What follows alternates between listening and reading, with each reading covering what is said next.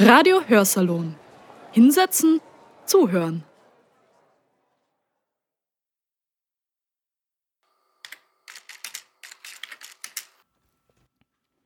Warum braucht Ferneck ein riesiges Einkaufszentrum? Die fünf Männer, die bei tropischen Temperaturen im Schneewittchensarg schwitzten, waren zusammengekommen, um einen Vorschlag von Hagen Malzhof zu besprechen. Besagter Malzhof war CEO eines internationalen Unternehmens, welches sich auf die Konstruktion und den Betrieb von multimedialen Freizeitparadiesen spezialisiert hatte. Genauer gesagt, was die Big Fun Incorporated lieferte, war die Idee. Für die Umsetzung brauchte es immer örtliche Bauunternehmer, Politiker und Spezialisten diverser Arten. Die Stakeholder. Was den Leuten oft fehlt, meinte Malzhof, ist Zeit. Freizeit. Der arbeitende Mann oder auch die arbeitende Frau haben im besten Fall ja nur einen Samstag und einen Sonntag Zeit, um sich Freizeit zu gönnen. Und was macht man dann? Bummeln? Kino? Ausflug mit der Familie? Auf jeden Fall muss man sich entscheiden. Manche machen sogar an zwei Wochenenden hintereinander das gleiche. Und wozu führt das? fragte Malzhof maliziös die Schwächung des Wirtschaftsstandortes. Aber wir von der Big Fun Incorporated glauben, dass man in unseren Freizeitzentren alles machen kann. Zugleich, zur gleichen Zeit. Wenn jemand ein Eis schlecken will, dann kann er das. Wenn jemand währenddessen einen Film sehen möchte, dann auch. Alles an einem Ort. Riesig gigantisch. Alles indoor, bei jedem Wetter. Sonntags geöffnet. Events, interaktive Gimmicks. Meine Herren, lassen Sie sich diese Opportunity nicht entgehen. Und wo liegt Ferneck? fragte Ribaschek. Wir sprechen nicht von Ferneck in der Schweiz. Nein, nein, nein. Wir reden von Fenneck in der Steiermark.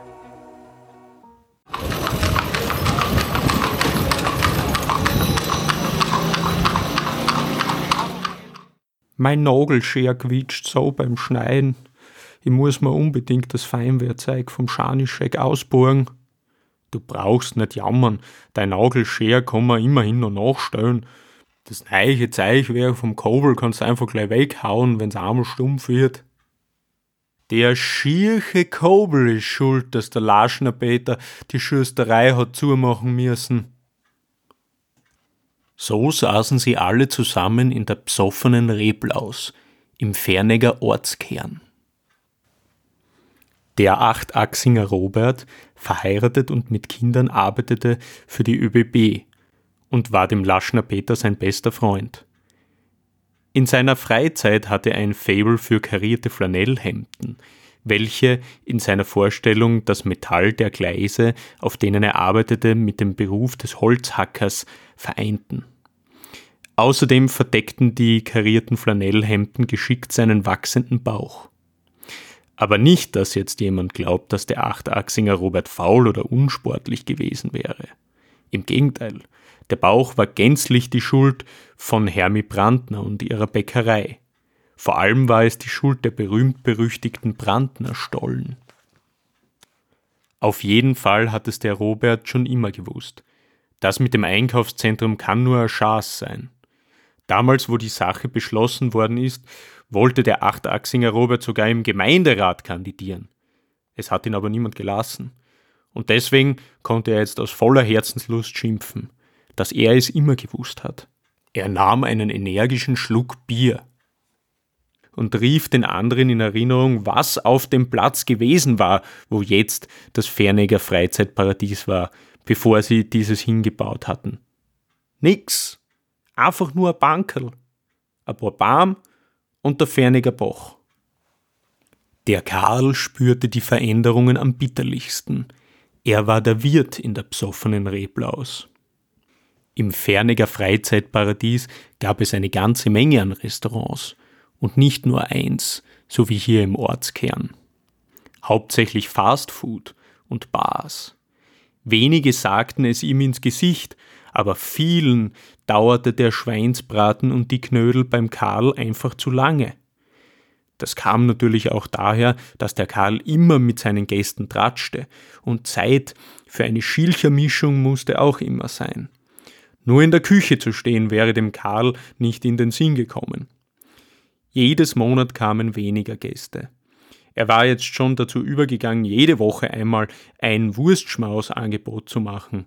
Brein, Brat und Burenwurst mit Sauerkraut und Semmelknödel für nur 6 Euro – für 50 Cent mehr gab es auch noch einen Käferbohnensalat mit Zwiebeln und Kernöl dazu. Der Karl wusste nicht, wie lange er das noch durchhalten konnte.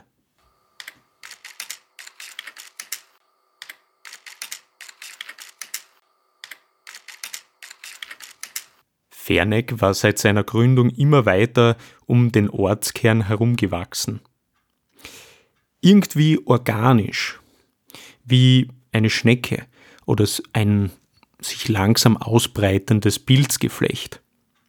In Ferne gibt es bis heute noch traditionelle Fachwerkhäuser direkt neben den neueren Bauten, komplett aus Zement und Ziegel. Dieses organische Wachstum führt natürlich hin und wieder zu seltsamen Erscheinungsbildern, wie zum Beispiel der Musikschule des örtlichen Musikvereins, welche direkt neben der Bibliothek steht. Seit jeher stritten sich Besucher der Bibliothek mit den Musikern. Es wird überliefert, dass der Oberbibliothekar dem Kapellmeister Amsel einmal auf offener Straße eine dicke in Leder gebundene Mozart-Biografie ins Gesicht geworfen habe. Allerdings halte ich das für ein Märchen generell respektieren sich die beiden Herren zutiefst. Das umliegende Ackerland gehört einigen wenigen Familien, deren Vulgonamen ich anstandshalber hier nicht nennen werde. Die wichtigsten waren aber immer schon die Bachmanns mit ihren irrsinnig riesigen Erdäpfelfeldern. Aber nachdem das Einkaufszentrum in Ferneck gebaut worden war, verschlechterte sich die Situation auch für die Bachmanns. Um sich finanziell über Wasser halten zu können und nicht die Konkurrenz importierter Großwaren fürchten zu müssen, willigte der alte Bachmann in einen Vertrag mit den Betreibern des Megamarkts ein. Dieser Vertrag verpflichtete ihn ausschließlich Erdäpfel für den Supermarkt im Freizeitparadies zu ernten. Die Auflagen waren schwierig zu erfüllen. Die Erdäpfel hatten gewissen Normen zu unterliegen, weshalb der Ernteausfall oft groß war. Den anderen Obst- und Gemüsebauern ging es ähnlich, wenn nicht schlechter. Paradeiser, Melanzani und Gurken mit Flecken oder Auswüchsen akzeptierte der Megamarkt nicht. Die Gemüseernte war zu einem Schönheitswettbewerb geworden. Oft, wenn der alte Bachmann wütend und traurig zugleich von der Arbeit nach Hause kam, nahm er seine Pfeife und den Hut mit der Hahnenfeder und wanderte im Stockfinsteren von seinem Hof bis zum Marterl unter der Weide. Dort drehte er meistens um, weil vom Marterl aus ging es dann steiler hinauf. Dort ging es hinauf auf die Fernegger Alm. Wenn Ferneck wie ein organisch gewachsener Körper war, dann war das Fernegger Freizeitparadies wie ein gigantischer Parasit aus einer anderen Welt. Ein Alien. Die drei Architekten, zwei aus Barcelona und eine Architektin aus Amsterdam, hatten mit all ihrer kreativen Energie einen Palast aus Glas und Metall erschaffen. Zuerst aus Papier, auf Skizzen und Plänen und dann direkt an Ferneck angeheftet angenäht. Die zwei Architekten aus Barcelona und die Architektin aus Amsterdam hatten sich im Vorhinein genau informiert, wie die großen Shoppingcenter auf den Zufahrtsstraßen nach Fürstenfeld oder Graz funktionierten und hatten sich dann daran gemacht, das Konzept zu verbessern. Best Practice, Better Practice. Einfacher zugänglich und nicht räumlich getrennt, das Ferneck Freizeitparadies betrat man durch eine mechanische Drehtür und dann konnte man auch im Winter den Mantel abnehmen. Denn die riesige Glaskuppel war thermisch auf dem neuesten Stand der Technik. vom Eintrittsbereich mit vielen perfekt unterteilten Verkaufseinheiten bekannter Mode- und Kosmetikmarken kam man in einen kostspielig verfließten Innenhof. Von dort aus führten unzählige Rolltreppen wie riesige mechanische Tausendfüßler zu anderen Ebenen und Etagen. In den oberen Stockwerken konnte man in 20 verschiedenen Restaurants und Cafés essen und trinken, noch lange nachdem die Bäckerei Brandner oder der Ferniger Hof im Zentrum Ladenschluss gemacht hatten. Es gab drei Kinosäle, in denen ganztägig die neuesten internationalen Filme gezeigt wurden. Es gab ein Fitnesscenter mit zig Bildschirmen, auf denen man Videos von Almlandschaften ansehen konnte, während man sich die angegessenen Kilos auf dem Ergometer herunterstrampelte.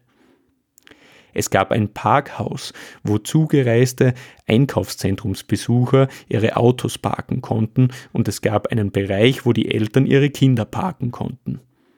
In diesem Bereich, genannt Kinderparadies, wurde den Kindern, egal in welchem Alter, ein Tablet mit didaktischen Lernspielen in die Hand gedrückt. Mit einem Stift sollte man auf Objekte am Bildschirm drücken und dann wurde einem erklärt, wozu man einen Traktor benutzt oder welches Geräusch der Fuchs macht. Abgesehen davon gab es natürlich, wenn man einen mechanischen Tausendfüßler ins Untergeschoss nahm, den Megamarkt. In diesem Supermarkt fanden die Fernegger alles, was sie vorher schon gekannt hatten und Sachen, von denen sie nie gewusst hatten, dass sie sie vielleicht einmal wollen werden würden.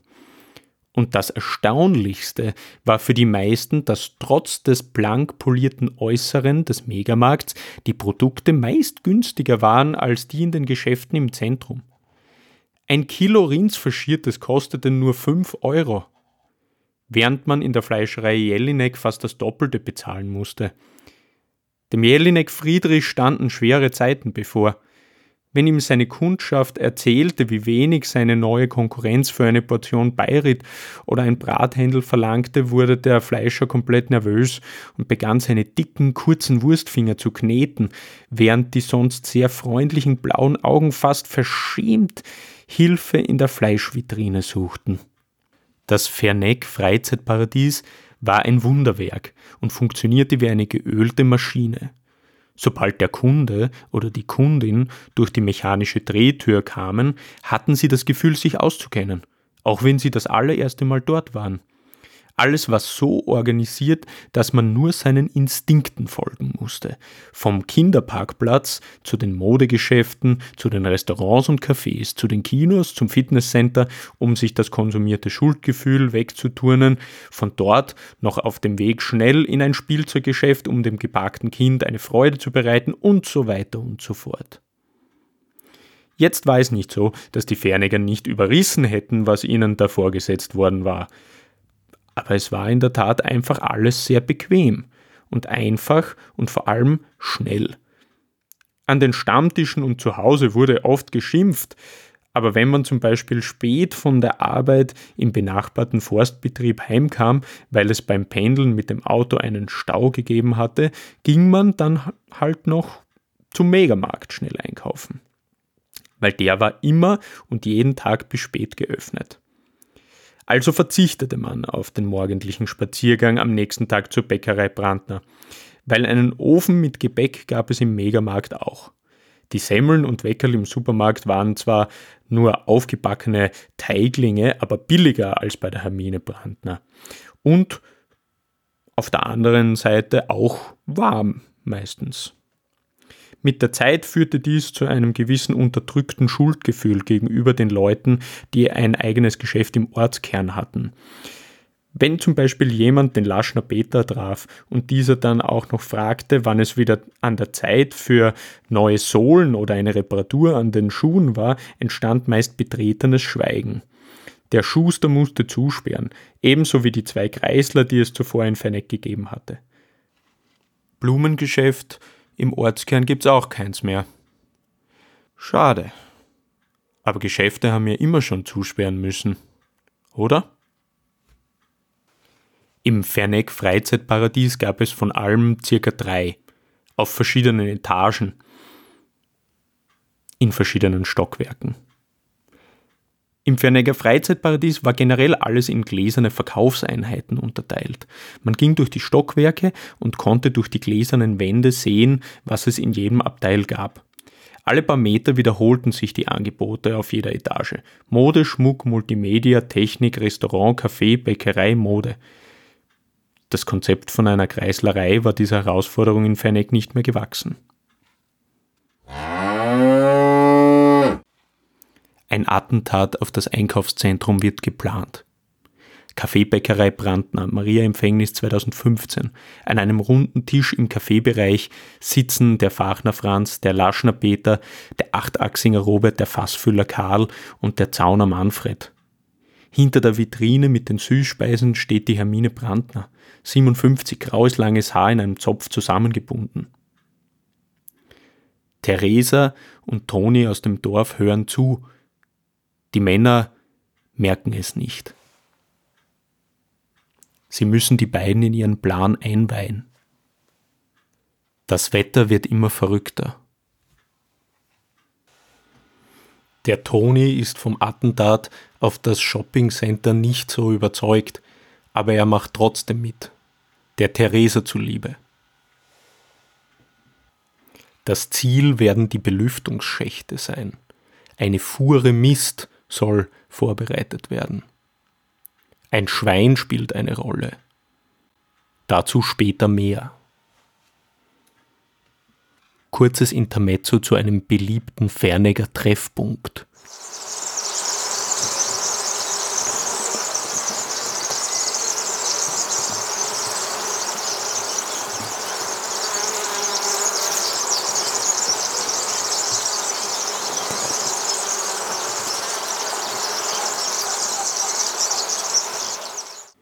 Aber auch die Theresa hat Bedenken wegen dem Plan. Weil nur weil ein Einkaufszentrum in einem steirischen Dorf stinkt, heißt das nicht, dass die Menschen anfangen werden, ihren Konsum zu überdenken. Autos sind seit langem erfunden. Man kann nach Graz fahren, wenn man will. Dort kann man genauso shoppen wie in Fernegg. Wenn man es darauf ankommen lässt. Der Suffizienzgedanke. Theresa wusste, dass der Toni sie da nicht verstand. Aber unangenehm war es den Leuten im Dorf schon zuzugeben, dass sie zum Schirchenkobel einkaufen gingen. Die Maitati Katharina hat auch oft herumposaunt, dass sie nie in das Einkaufszentrum ging. Nur Bio, nur aus der Gegend. Aber die war in Wirklichkeit mit ihren Freundinnen schon öfters im Einkaufszentrum gewesen für einen Kaffee-Latte-Brunch am Sonntagvormittag oder was auch immer. Die ist die erste, die sich in Spanien im Supermarkt Biomilch aus Schweden kauft. Der Toni glaubte zu verstehen, was die Theresa damit meinte, glaubte aber auch, dass sie für den Heroismus eines handfesten Plans schlichtweg zu feig war. So sah er sich noch viel mehr darin bestärkt, beim Jauche-Attentat dabei sein zu wollen. Die Theresa redete zwar, aber er würde etwas tun, auch wenn er von dem, was er tun wollte, nicht zu 100% überzeugt war. Aber er stand halt auf die Theresa. In der Nähe von Ferneck gibt es einen verwunschenen Weiler. Dazu gibt es eine Geschichte mit einem Wolf und einer Dryade, eine Waldfee oder Waldelfe. Die Dryade liebte einen Mann, einen sterblichen Menschen, und bewahrte ihn vor einem Rudel Wölfe.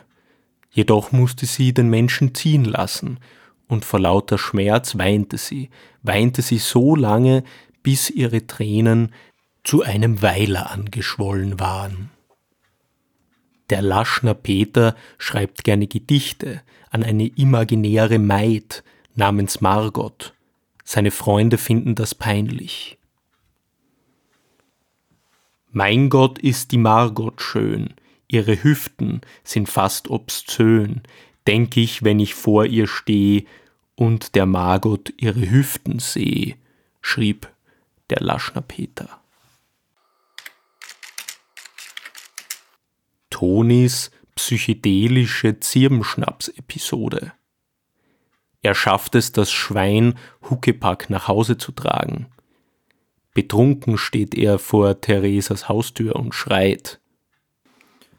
Da sitzt wer unter Madel, da fuhren, ist schon, ist schon Smartel, du siehst, wie ein langes weißes Gewand, Fullboard, lange Haare, Sandalen bei dem Wetter. Jesus! ruft der Toni. Bis nach Maria Zöll willst hatschen.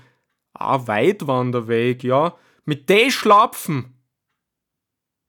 Gestohlen hat er wer die Schuhe. Ach so, Verwandte besuchen. Hab ich mir auch schon kurz gedacht. Nix. Passt schon. Passt alles. Ja, ja, bissl was. Ich muss echt in die Hapfen. Wah, der Fuhren ist eh schon der Hof. Hoffentlich ist der Papa schon im Bett. Ah, jetzt fängt's mir an zum Drehen. Boah, ist das schier. Alter, muss ich speiben. Da fuhren, ich kann nicht speiben. Was, wenn ich nie wieder speiben kann? Theresa, das Schwein hilft mir irgendwer mit dem Schwein umgepackt. Ich muss das Schwein heimtragen.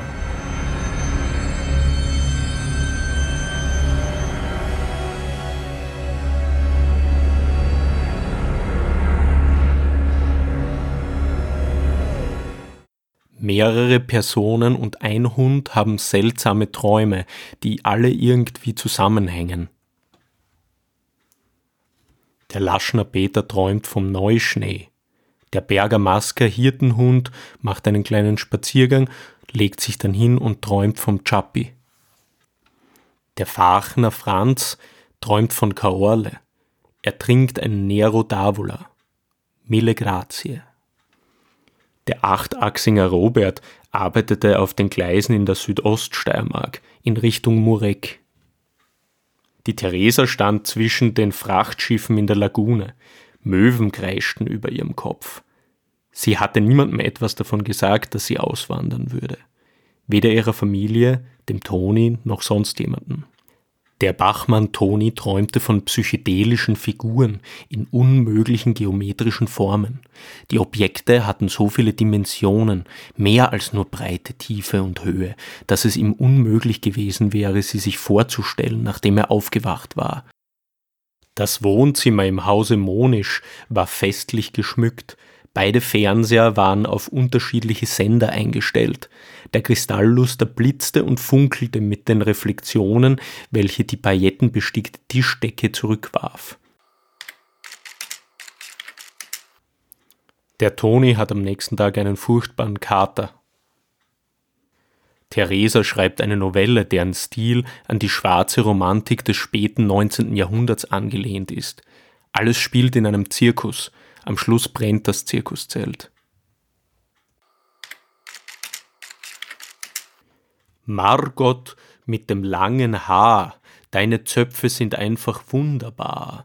Nicht der Zar von Russland und auch nicht der persische Schah sahen jemals eine so behaarte Vater Morgana.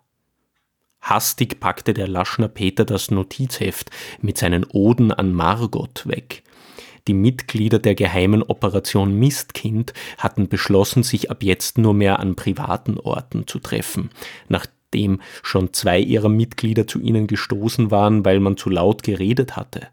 So etwas durfte nicht noch einmal passieren. Der Treffpunkt war diesmal das Haus vom Laschner Peter. Der Bachmann Toni war schon da gewesen, aber der schlief noch. Ein riesiger Schreck war das für den Laschner Peter gewesen, wie der Bachmann Toni bei ihm mitten in der Nacht angeläutet und geschrien hat: Mama, Mama, hilf mir mit dem Schweindel. Wobei es ja noch ein irrsinniges Glück gewesen war, dass der Bachmann Toni sich im Haus vertan hat. Gar nicht vorstellen wollte sich der Laschner Peter, was passiert wäre, wenn man den Bub irgendwo anders gefunden hätte, mit dem Schwein auf dem Rücken.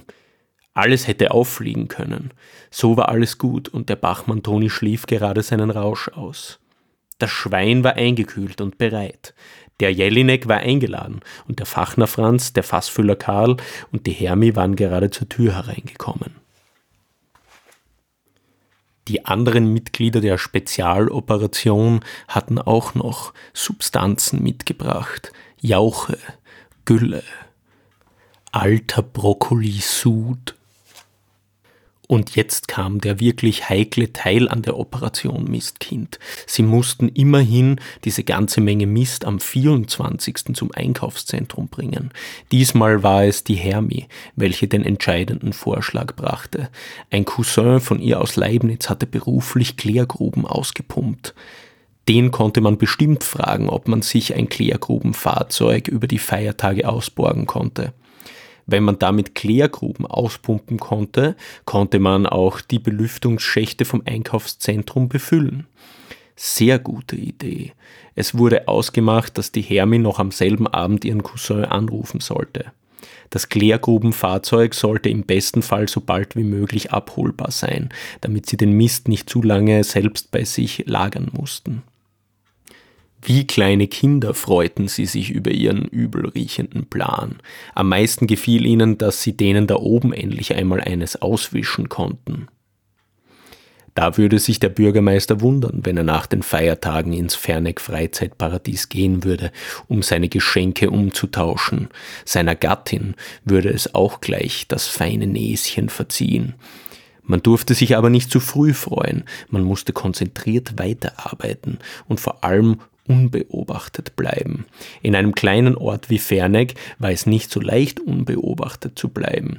Jeder kannte jeden und jeder sah und wusste alles. Man konnte nicht wissen, wer den Obrigkeiten etwas zustecken konnte, um sie zu verraten. Es war ein Wunder, dass sie nicht in einem Anflug spontaner Paranoia begonnen, sich gegenseitig zu verdächtigen, Spione von der anderen Seite zu sein. Wahrscheinlich kannten sie sich untereinander einfach zu gut, um einen unter ihnen als Maulwurf zu verdächtigen.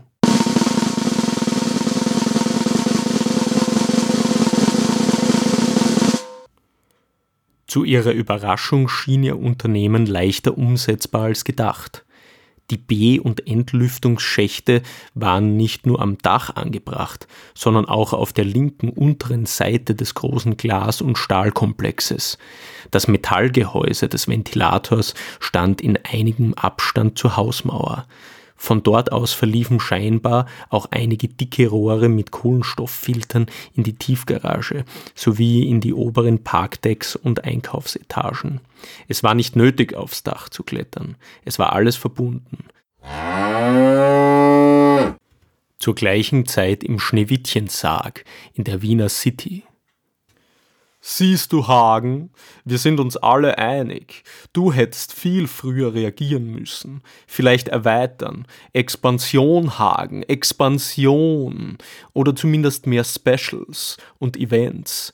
Deinem Projekt hat einfach die Würze gefehlt. Es war einfach zu wenig geil. Unsere Standortanalysen haben gezeigt, dass dein Projekt nur 70% der Kaufkraft gebunden hat. Hagen, in einem Kaff wie diesem muss dir alles gehören. Dir muss das Kaff gehören. Jeder Einkauf muss bei dir getätigt werden. Ich habe dir vertraut.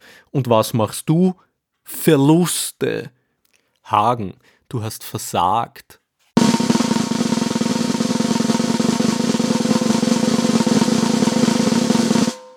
Wir erleben ein gallisches Fest, die Bewohner des unbeugsamen Dorfes sitzen bei einer großen Schmauserei, Wildschweinkeulen und Servisier werden serviert. Eine gewisse Distanz war zwischen die Theresa und den Toni gekommen. Es schien, als wäre das Schwert diesmal erfolgreicher gewesen als die Feder. Theresa wollte Tonis Erfolg nicht kleinreden. Sie wollte seine Stimmung nicht trüben. Sie musste ihm ja noch sagen, dass sie aus Fennec wegziehen würde.